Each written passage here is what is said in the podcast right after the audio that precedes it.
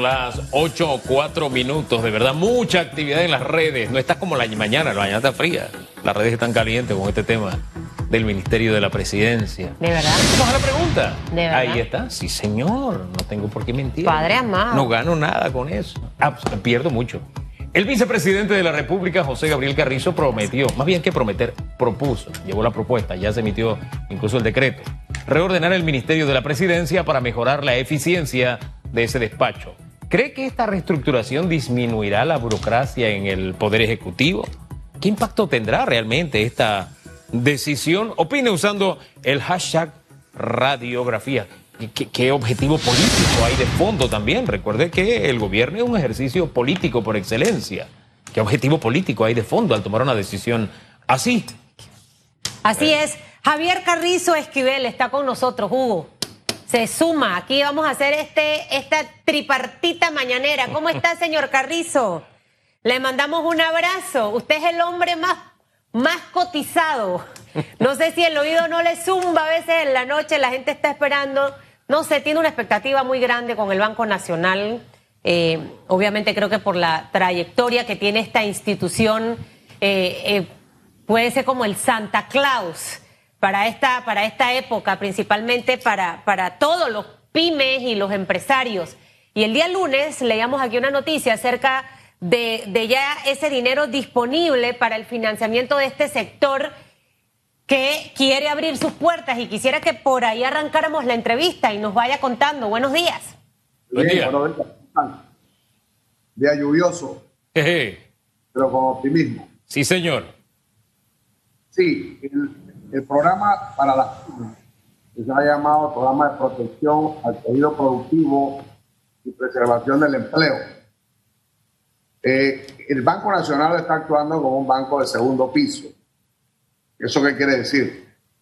Que en vez de prestar nosotros directamente, estamos distribuyendo fondos entre muchas instituciones para que llegue lo más rápido posible a la mayor cantidad de MIPIMES. Si fuera el banco solamente, se crearía un cuello de botella con la capacidad humana de atender tantas necesidades y tantas MIPIMES que en este momento necesitan una inyección de, de capital. Los fondos llegaron el 27 de agosto y el primer desembolso se hizo el 18 de septiembre. O sea que estos procesos son, son largos, hay que documentarlos muy bien. Estas multilaterales eh, se cuidan mucho de todos los detalles. eh, nos están apoyando. El BID ha sido muy, muy proactivo, muy positivo eh, en, promover este programa. Eh, ya al, al 18 de septiembre empezamos los primeros desembolsos. Habían 30 instituciones interesadas en el programa, pero solamente eh, a la fecha se han desembolsado seis instituciones. Y las voy a mencionar, yo creo que vale la pena que la gente vaya sabiendo quiénes ya tienen los fondos. Canal Bank, Mi Financiera, Mi Éxito, Unibank, La FICE y Caja de Ahorros. Caja de Ahorros fue el, aporte más grande por ser un banco hermano del Estado. Eh, antes ayer ya desembolsamos 20 millones de dólares a la Caja de Ahorros para que atienda este programa. Están por desembolsarse, eh, es muy breve, esperemos que en los próximos días, Banco Delta, BCT, Mercantil Bank, Banco Aliado y Suma Financiera. E igualmente está en proceso de documentación el, Capital Bank, Panacredit y Metrocredit. Quedarían todavía eh, más a la mitad de las instituciones por ir sumándose al programa ya han mostrado interés, ya se está documentando, se enviaron los contratos, etcétera. etcétera. La idea es que se empiece a prestar, a prestar lo más pronto posible. Este primer, este primer parte en este año es 150 millones de dólares. Eh, que conceptualmente eh, se, se pensó en hacer un 50% con el, sector de MIPYME comercial y un 50% del sector agropecuario. Sin embargo, el BID ha sido eh, muy claro y flexible en el sentido de que el sector que más fondos requiera eh, debe ser atendido primeramente. O sea, no, no, no fijarnos solamente en el 50%. Si, si el sector comercial requiere un 70% de los fondos, entonces se dirigirá el 70% hacia allá.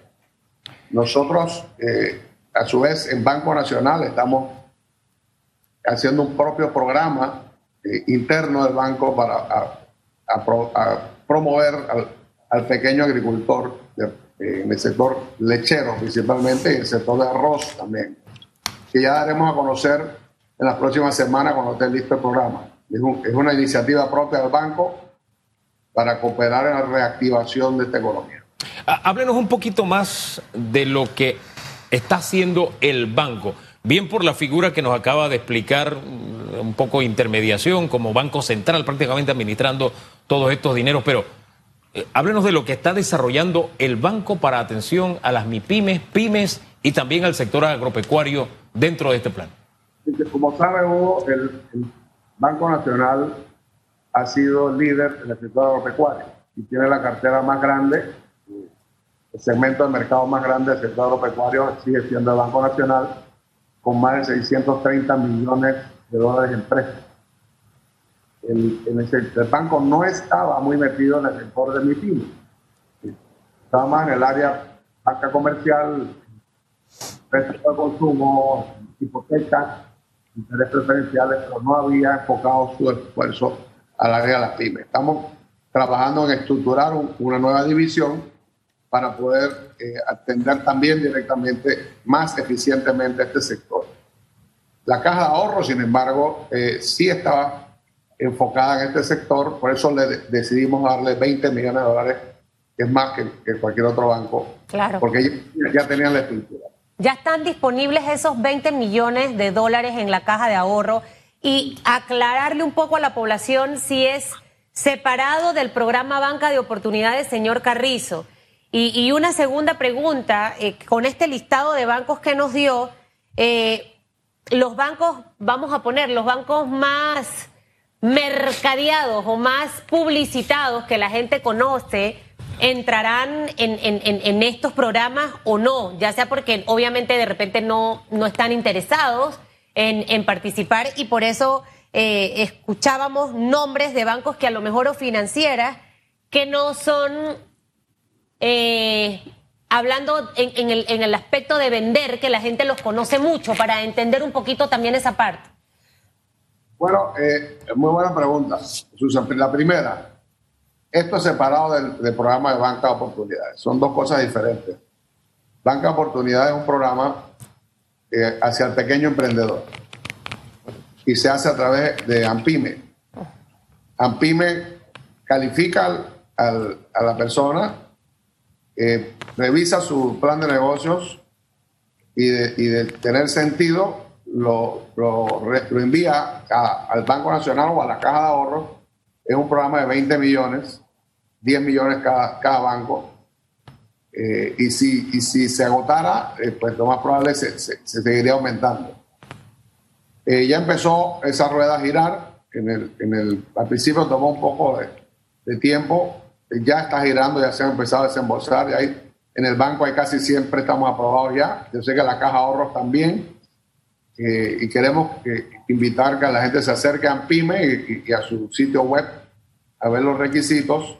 Eso requiere una pequeña capacitación eh, de un día, unas horas, eh, y ellos emiten una, un certificado, una garantía hacia los bancos y los bancos proceden a desembolsar. Eso es para el pequeño emprendedor, el que tenga cualquier negocio que quiera emprender, eh, que sea creativo. necesitamos impulsar al, al, pequeño empresario, al independiente. usted sabe que casi el, el 60 8% de los empleos son creados por las MIPIMES, pero también hay un sector de emprendedores que no ha sido atendido y esa es la idea de este programa. En banca de también, Sí, sí, disculpe. Están varios frentes. Sí, un fondo de liquidez. Si, quieren hacer la pregunta, con mucho gusto. Sí, sí, sí. No, no, no termine la idea para, para pasar la pregunta. Sí, por favor, sí, el tercer punto. Realmente son tres frentes. Eh, Banca Oportunidades, el, programa de protección al tejido productivo y manejamos el fideicomiso eh, con el MEF del, Fondo de, Liquidez y Estímulo para el Sector Bancario. cosa de que los bancos eh, en todo momento cuenten con la liquidez para prestarla al, sistema, eh, a, la economía de la economía no se puede recuperar sin una activa participación de la banca. Sería iluso pensar que, que, sí los bancos vamos a activar esta economía. Entonces, eso todavía no se ha, no se ha utilizado porque los bancos realmente, eh, todos los bancos tienen la liquidez necesaria en este momento. Pero eh, esperemos que ahora que se abran los bloques empiecen a, a, llegar las solicitudes para usar los fondos y prestarla en la economía. Banca de oportunidades, ¿cuánto? No me quedó claro. ¿Cuánto ha desembolsado Banca de oportunidades vía el Banco Nacional ya? Banca de oportunidades, teníamos 328 mil dólares el viernes pasado, eh, ya aprobados, eh, y esperamos que eso vaya acelerándose. La caja de ahorros tiene otro tanto, quizás un poco más. Ellos tenían una estructura ya montada de, para el sector de micro empresarios y, estamos los dos actuando a la vez. sobre los grandes bancos, Susan, eh, en efecto, esa es una buena pregunta. De los 30 bancos o 30 instituciones, porque son hay, hay financieras y hay cooperativas también que van a participar en este programa de la eh, MIPYME, los grandes bancos nos dijeron que el, el, monto asignado, que fue una decisión del BID, que era un máximo de 7 millones y medio por banco, mm. no le era suficiente porque tienen que hacer un, proceso, un procedimiento especial. Entonces le hemos pedido al BID que, que, veamos con detenimiento qué tan efectivo ha sido ahora que termine este, este año y poder aumentar en el siguiente año que viene, en la segunda parte, los otros 150 millones, los cupos para que los bancos grandes participen que tienen también más sucursales, etcétera, etcétera. Pero eso lo estaremos midiendo. Bueno, es que se necesita para entender y para que la gente también esté clara. A lo mejor, y bueno, cuña gratis, un banco general, un Global Bank, estos bancos eh, grandes necesitan muchísimo más y, es una probabilidad que esté para el 2021. ¿Cuál es la diferencia entre, entre los requisitos de, de estos dos financiamientos que están en este momento en la marcha? Eh, en la banca de oportunidades y esto nuevo que como usted bien nos contó arrancó desde el 18 de septiembre. ¿A qué sector está dirigido estos 150 millones de dólares y si los requisitos van a ser muy complicados porque sabemos también y entendemos que las directrices las dicta el BIT? Sí, lo que hemos eh, previsto acá es en el tema de las MIPIMES se le ha dado un fondeo a una tasa máxima del 6% de interés para el beneficiario final. Es una tasa muy razonable, a 84 meses. El, en el caso de, de Banca de Oportunidades va del 6 hasta el 9 y también a 84 meses, hasta 84 meses, eh, porque es un préstamo más, mucho más eh, difícil de manejar, más, más caro por ser muy, muy pequeño eh, pero queremos limitar que no se, no se especule con la tasa hacia el beneficiario final. Y de eso se trata este programa. Por eso algunos bancos, y tengo que decirlo, algunas instituciones nos dijeron, no, no, no me hace sentido, yo no puedo prestar el 6% porque eso no me cubre mis gastos. Claro. No voy a tener el programa. Entonces lo sentimos mucho, esa es la tasa que, que, hay que prestar máximo, y si no te conviene, pues que, cuánto lo lamento. Garantizada. 30 empresas, instituciones financieras que sí están.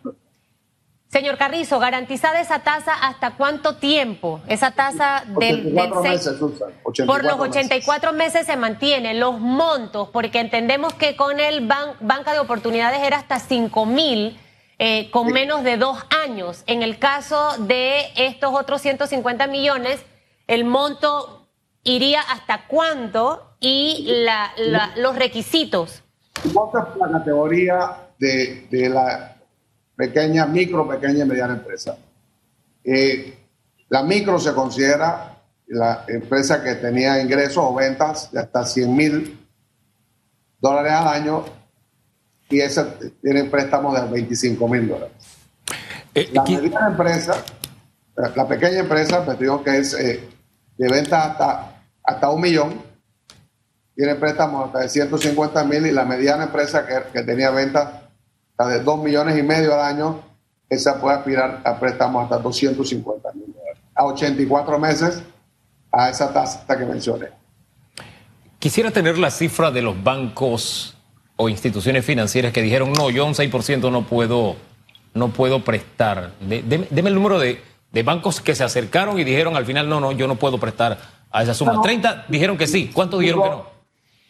De lo que mostraron eh, interés inicialmente eran 34 instituciones, ya se salieron cuatro. Eh, algunas cooperativas también y, no es para culparlos, sencillamente eh, cada institución tiene su costo operativo y, si no le hace sentido el margen financiero, pues eh, nadie puede obligarlo. Estamos en una libre oferta y demanda. Afortunadamente tenemos un país de libre competencia. Pero de las 34 empresas que habían mostrado interés cuando se ofreció el programa, eh, cuatro se retiraron, cuatro instituciones. Cuatro.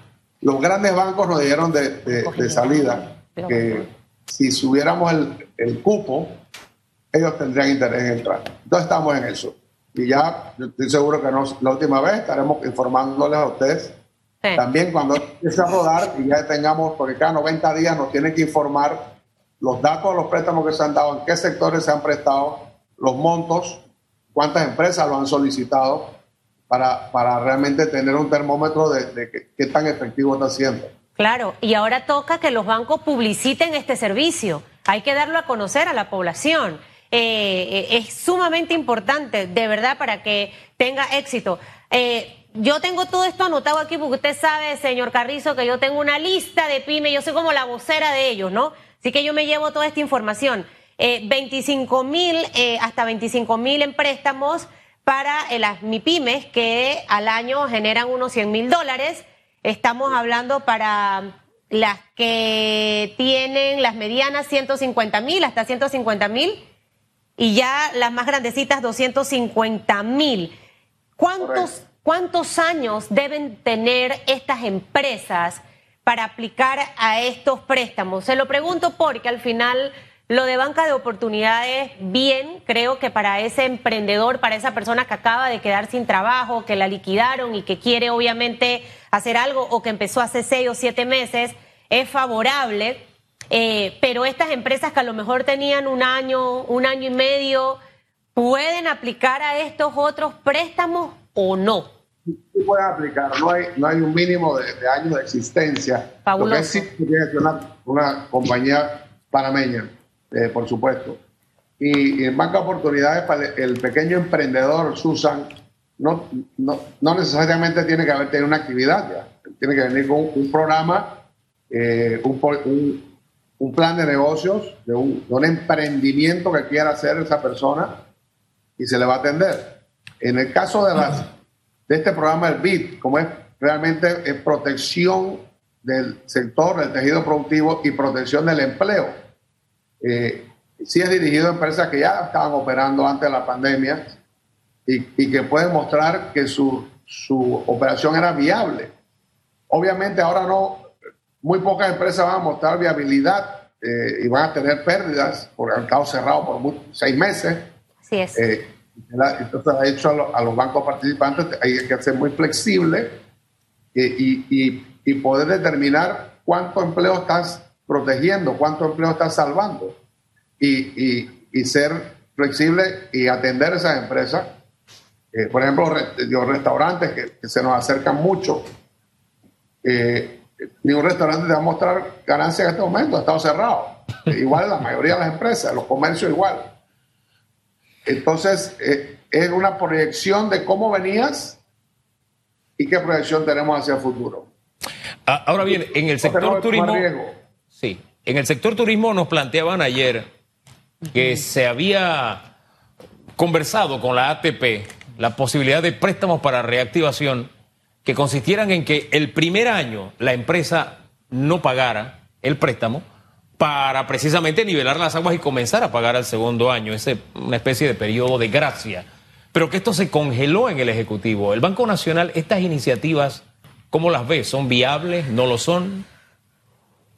Eh, sí, son, son viables. Y, yo he sido uno de los proponentes de ese, de ese sistema. Eh, yo lo viví en el pasado, en los 90, con un proyecto muy grande. entró un problema de flujo de caja y nosotros, como tenía viabilidad, decidimos apoyarlo y se hizo lo que se llama un instrumento cero cupón, que es el interés pagadero al vencimiento, el interés y el, capital. En el caso de los hoteles, que están todos cerrados, eh, y, y, sabiendo que el flujo de turismo va a ser muy lento a la medida que va abriendo el aeropuerto, etcétera, tendría todo el sentido del mundo. Para eso tenemos que involucrar al regulador bancario también. Yo creo que hay, hay una buena disposición de la superintendencia de banco de escuchar a estos sectores. Unos instrumentos cero cupón, obviamente con la garantía del bien inmueble, en este caso los hoteles, tendría sentido, porque una medida, yo, los primeros seis meses es muy difícil que un hotel seis meses o un año vaya a generar suficiente flujo para poder inclusive servir los intereses. Claro. Entonces, tiene viabilidad y, lo, importante es reactivarla, y mantener los empleos, mantener las compras de, insumos en, el país, de los alimentos que se le dan a los, a los huéspedes, etcétera, etcétera. Entonces, la pregunta, Hugo, te contesto, sí, estamos de acuerdo con eh, estudiar un instrumento de esa índole. Y no necesariamente tiene que ser un año, puede ser inclusive un poco más. Wow. Oiga, eh, eh, metale mente a eso, señor Carrizo, a esa iniciativa. Mire, yo, yo siempre he dicho, mire, yo ayer estuve en el mall, le voy a contar, viendo mi local porque vamos a hacer unos cambiecitos. Y yo sentí una vibra tan buena. Mire, yo vi un martes cuña gratis, un metromol con gente, BBB con gente, la joyería de enfrente con gente. Mire, eso me, me, me contagió de un feeling tan bueno. Y yo dije esta mañana, hoy grandes cosas van a ocurrir. Me lo dije en el carro. Mire, usted ha traído una noticia, usted no sabe cómo está mi celular. Porque creo que era importante escuchar esto, porque obviamente entendemos que el VIT es un banco que tiene ciertos reglamentos y que nosotros nos tenemos que sumar a eso y, obviamente el, tiempo a lo mejor lo sentimos largo, pero que era justo y necesario. Ahora, en, medio de todo esto y de verdad todos los bancos a publicitar, quiero ver eso por todos lados para que la gente vaya a acudir y pida sus préstamos con esas tasas eh, tan interesantes a 84 meses. Ya los dineros están disponibles y esos fondos están disponibles para apoyar a las micro, pequeñas y medianas empresas los requisitos, que es algo que hemos hablado mucho en la mesa con varios sectores, eh, eh, sienten a veces que son un poco complicados y difíciles. En este caso, ¿cómo serán, señor Carrizo? ¿Ya están definidas las reglas del juego? ¿Cada banco eh, las va a, imponer o hay un, un, patrón del que se van a tener que seguir? obviamente, el tema moratoria. política de crédito. Ajá, perdón, el tema moratoria eh, también alguien me lo hablaba ayer, yo necesito los préstamos para ponerme al día con mis préstamos. Eh, o sea, el préstamo para ponerme al día con los préstamos, si esto también se va a poder hacer. Si tienes eh, sentido la operación comercial que estás aplicando, sí. En el caso de Banca Oportunidades, no. esos préstamos no son para, cancelar deudas viejas. En el caso de Banca Oportunidades son para emprendimientos nuevos pero son montos pequeños, son hasta 5 mil dólares. En el caso de, la, de las MIPIME, eh, sí, muchas empresas eh, tienen que cancelar a suplidores, tienen que cancelar deuda a, terceros, y, si tiene sentido lo que están presentando, el, eh, el banco los va a atender. el mensaje a los participantes es seamos creativos, seamos más flexibles, Obviamente nosotros no podemos imponerle la regla de crédito a cada banco, su, proceso. Cada banco tiene su proceso de crédito y su política, pero sí le estamos pidiendo flexibilidad y, agilidad. Eh, no tenemos mucho tiempo, ya ha pasado demasiado tiempo cerrado. eh, las empresas están sufriendo tremendamente, todos lo sabemos, eh, y, tenemos que, inyectarle ese optimismo, Susan, que tú nos acabas de transmitir. Le toca. el Banco Nacional quiere ser el líder en este sentido. Para cerrar, un tema colateral que acapara mm, muchos espacios informativos hoy. Le toca al órgano judicial eh, cuadrar el círculo del tema Wacket. En este caso, Wacket está pidiendo, el señor Wacket, Abdul Wacket, una indemnización arriba de los mil millones de dólares por el caso Sohomol. La Corte ha decidido que va a conocer de este caso. Ahí están las, las dos tesis. Una, que el banco actuó como agente fiduciario. La otra, eh, que es la del señor Wacket, que actuó como banco del Estado y por eso le reclama esa cantidad de dinero. ¿Cuál es la política de la actual administración respecto a este caso y a esta decisión? Bueno, el, eh, banco ha, sustentado eh, muchos argumentos el por qué esta, esta demanda del señor Wackett estaba mal dirigida. El banco Nacional actuó como un fiduciario, como está actuando en este momento eh, para el BID, por ejemplo. O sea, aquí no está poniendo tela de juicio el banco nada más, sino la misma figura misma del fideicomiso. Esto va a ser muy, muy delicado a la hora de entrar a verlo. El fallo que, que, se dio ayer eh, aceptó una demanda de nulidad de la presidencia que no había sido notificada y, dio, y dijo que, que la Corte quiere conocer del caso. Eh, en la sala tercera. Muy bien, esa es potestad de la Corte. Pero tenemos que tener claro de que no solo se está poniendo en, en, tela de juicio eh, eh, la responsabilidad o no del banco, sino la propia figura de fideicomiso.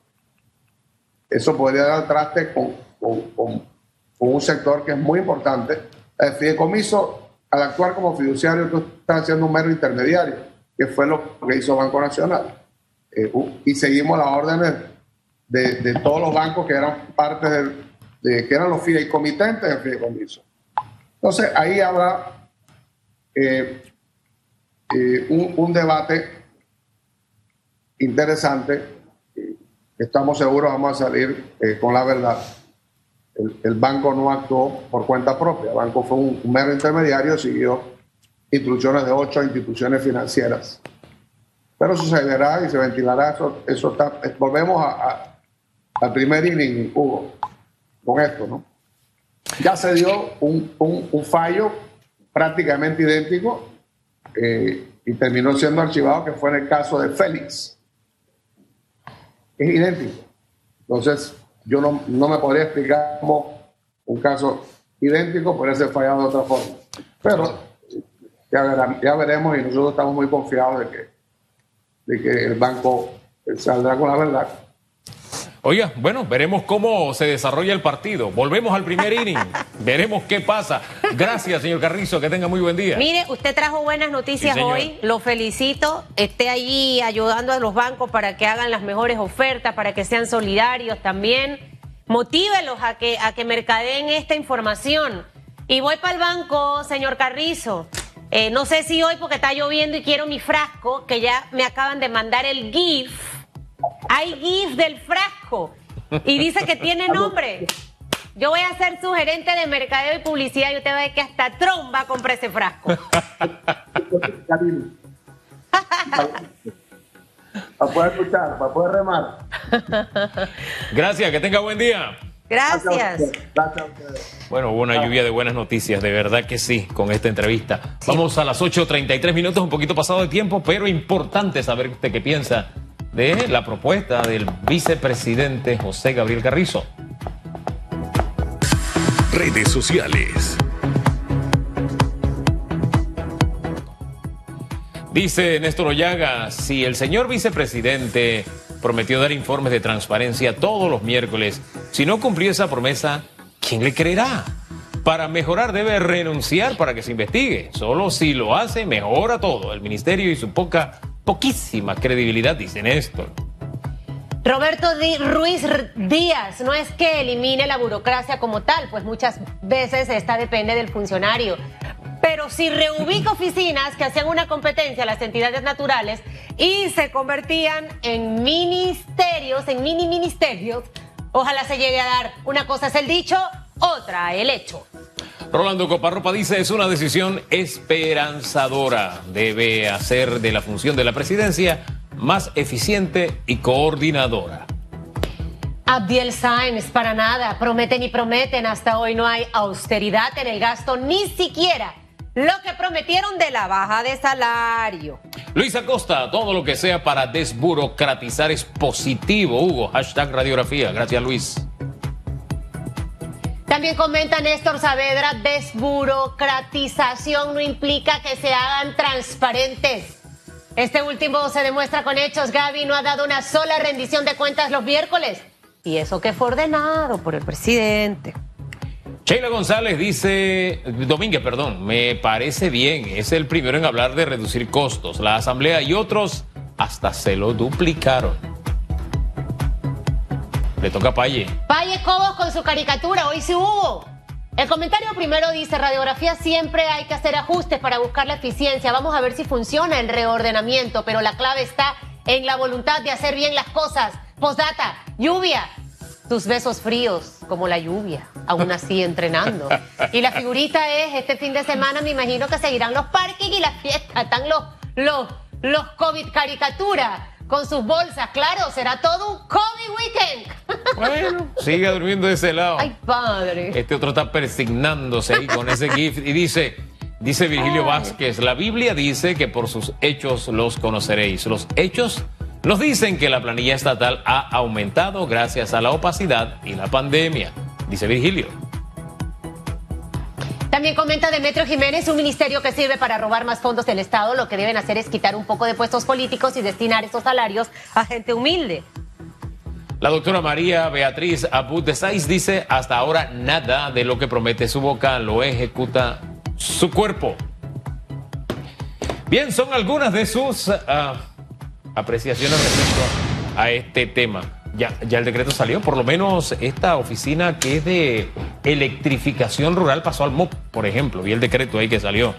No sé si es el lugar a donde debe ir, de pronto queda mejor en Secretaría de Energía o en, Claro. qué sé yo, en la SEP, algo que tenga que ver con electricidad, pero de que, oye, la mandaron para el MOP, como que no tiene mucho sentido, coherencia. Pero en fin, hablemos un poquito de las reacciones que se ha dado con esta decisión, porque le traemos algo en los bochinchas Sí, pendientes. de verdad. Sí, señor. Y en los bochinches también les voy a contar mi experiencia en Fuego versus Fuego. que se me mandó, man- se me olvidó mandar la foto, caramba.